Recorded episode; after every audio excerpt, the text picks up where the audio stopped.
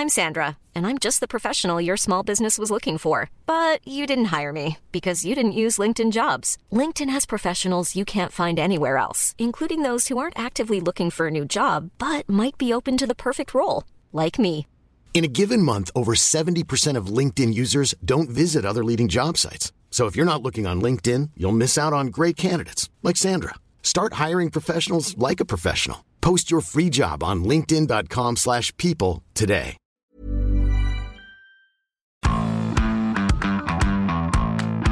Salut à toutes et à tous et bienvenue dans Zone Mixte, le podcast de la rédaction des sports de 20 minutes. Moi c'est Nicolas et aujourd'hui je suis avec Emric alias Mister Liberté pour les ultras. salut Emric. Salut Nico, salut tout le monde. Aujourd'hui avec Emric on Tu va chantes parler... très bien, je me permets. Merci. De quoi on va parler alors? Je vous le donne en mille. Aujourd'hui, des supporters évidemment et de leur gestion pour le moins bancale, on peut le dire cette saison par les autorités publiques et les instances sportives. Alors Emeric, explique-nous un peu euh, c'est quoi le problème? Bah, très honnêtement, je sais même pas par quoi commencer tellement c'est le bordel à tous les étages cette saison avec les, les supporters et ceux qui sont censés les encadrer. En gros, depuis quelques semaines, la grogne monte chez les supporters qui dénoncent d'un côté une explosion des interdictions de déplacement, donc signées des préfets de région, hein, de nos belles régions de France, et de l'autre, la fermeture des tribunes et des parcages décidée pour le coup là par la commission de discipline de la LFP. Ouais, c'est vrai qu'on a vu euh, pas mal de banderoles hein, fleurir dans les tribunes euh, le week-end dernier notamment pour Ouais. dénoncer le silence euh, de la DNLH. Ouais, il est pas facile à le, dire celui-là. le 12 acronyme de la, Exactement. de la division nationale de lutte contre le hooliganisme. Les banderoles étaient contre le mutisme en fait euh, de la DNLH sur les questions des déplacements des supporters. Exactement, en fait. Depuis que la DNLH a changé de direction et qu'elle est passée sous la coupe du commissaire Thierry Delaunay en septembre 2020, donc avant c'était euh, monsieur Antoine Mordac, ben, c'est peu de dire qu'elle est aux abonnés absents. Pourtant, je précise quand même pour les gens qui ne savent pas, c'est bien cette entité rattachée au ministère de l'Intérieur qui est censée, du moins sur le papier, organiser et encadrer les déplacements de supporters, préparer les réunions de sécu avec les clubs, les référents supporters, en amont des rencontres. Euh, problème, eh ben, elle donne plus le moindre signe de vie. J'ai eu le député Sacha Oulier au téléphone, un parlementaire LREM ou donc euh, Renaissance, on sait plus trop comment ça s'appelle ce, ce groupe, qui a rédigé un rapport à l'époque sur la gestion des supporters avec Marie-Georges Buffet, une sorte de guide de bonnes pratiques euh, des bons usages de la gestion du supporterisme en France. Et lui il me disait ben, très clairement euh, hier qu'il ne savait plus euh, non plus ce que faisait la DNLH. C'est vrai que c'est pas facile. Le hein. DN en fait au début il est, il est il est traître. Il est traître.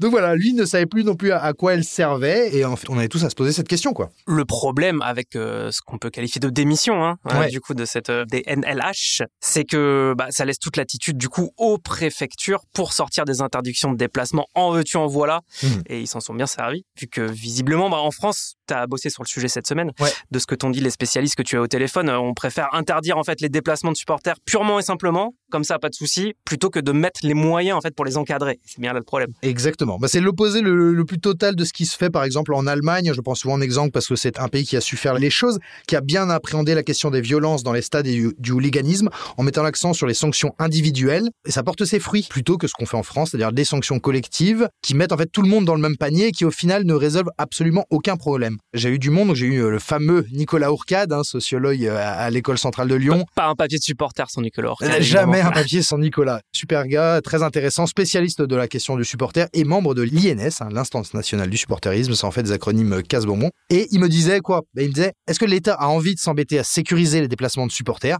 Clairement, la réponse française est non. Elle choisit la solution de facilité, c'est-à-dire que c'est beaucoup plus simple et beaucoup moins coûteux en temps et en argent d'interdire euh, purement et simplement les supporters de se déplacer ou de fermer les tribunes. Je poursuis ce qu'il dit parce que c'est intéressant. hein. L'individualisation des sanctions demande un vrai travail de police et de justice, donc des moyens humains et financiers, mais il semblerait que chez nous, on utilise des méthodes non pas parce qu'elles sont les meilleures, mais parce qu'elles sont les moins coûteuses. C'est génial. C'est la France et pas n'importe quelle France. Sérieusement, les chiffres du coup en attestent, hein, parce que cette saison, selon les données de l'Asso national des supporters, il y a eu combien? 129 arrêtés préfectoraux de limitation ou d'interdiction de déplacement qui ont été pris depuis le début de saison. Ouais. C'est du jamais vu, hein, c'est du jamais vu dans, l'histoire de la Ligue 1. euh, l'histoire de la Ligue 1, non. En gros, cette mesure qui peut bah, s'avérer efficace dans des cas vraiment bien précis, les matchs à haut risque entre deux équipes, nos supporters vraiment, euh, Voilà. où il y a des énormes contentieux, des antagonismes. En fait, c'est presque devenu la règle, finalement. C'est complètement devenu la règle. C'est d'ailleurs ce que dénonce Sacha Houlier, hein, qui avait réussi, lui, à sortir il y a deux ans une circulaire circulaire dans laquelle il était écrit noir sur blanc que ces interdictions de déplacement devaient rester des mesures exceptionnelles, circulaire qui, on le voit aujourd'hui, a été oubliée au fond des tiroirs. Quoi. Donc euh, les préfets usent et abusent de ce recours, avec parfois des justifications, mon pote, à dormir dans des hangars. Quoi.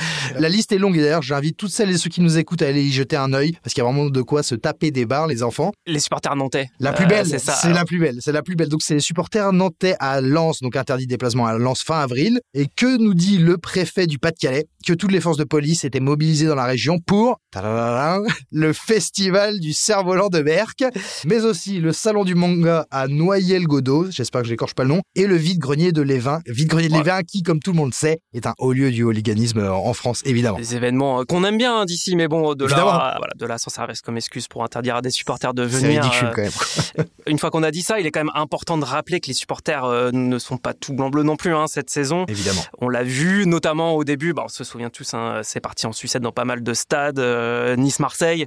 Avec le jet de bouteille, Lens-Lille, Lyon-Marseille avec la bouteille jetée sur paillettes, oui. Ouais. Et encore à Angers.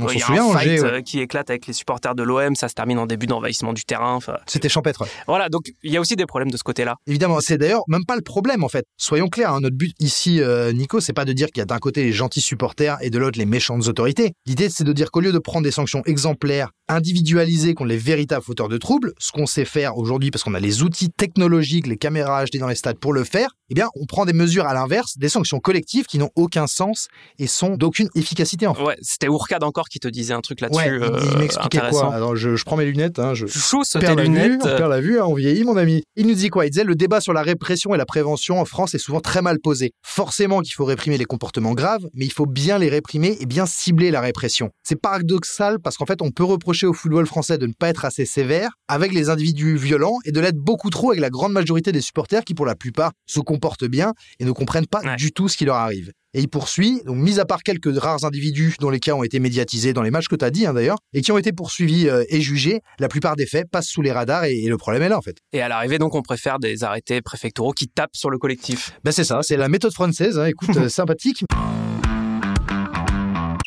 Après, euh, comme faisait justement euh, justifier, je- j'en parle encore de lui, Sacha Ollier, mais c'est trop facile de pointer du doigt uniquement les préfets. hein. Pour lui, c'est aussi et surtout la faute du ministère de l'Intérieur et du ministère des Sports qui ne prennent pas leurs responsabilités, qui ne se parlent plus, qui ne font plus de réunions communes et qui finalement se déchargent sur les préfets. Et là, c'est Ollier qui parle, je le cite. Abandonnés par tout le monde, les préfets font ce qu'ils savent faire le mieux finalement, la prévention des risques. Ouais. En gros, ceinture et bretelles. Donc les préfets sont responsables dans le sens où ce sont eux qui prennent les arrêtés, mais il faut le dire, ils sont lâchés dans la nature et personne ne les aide.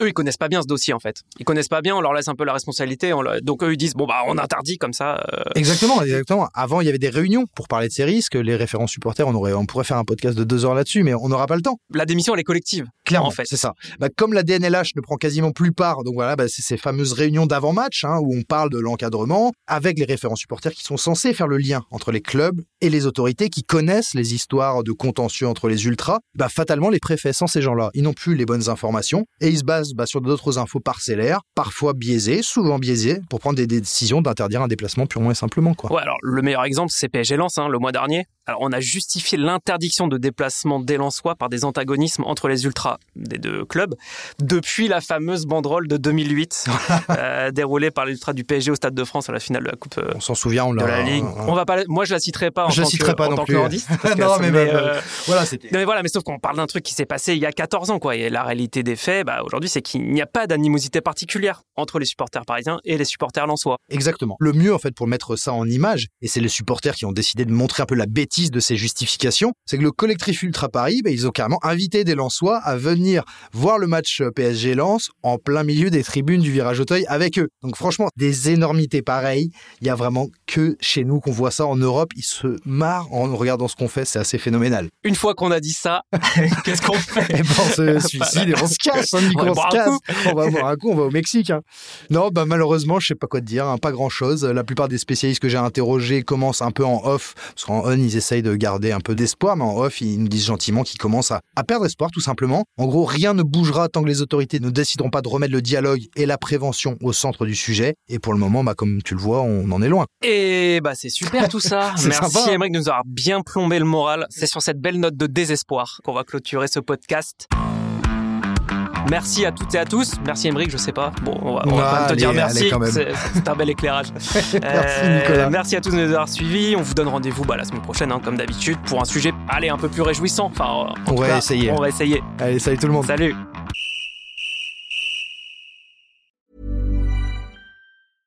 Imagine the softest sheets you've ever felt. Now imagine them getting even softer over time. That's what you'll feel with Bowl and Branch's organic cotton sheets. In a recent customer survey, 96% replied that Bowl and Branch sheets get softer with every wash. Start getting your best night's sleep in these sheets that get softer and softer for years to come. Try their sheets with a 30-night guarantee. Plus, get 15% off your first order at bowlandbranch.com. Code BUTTERY. Exclusions apply. See site for details.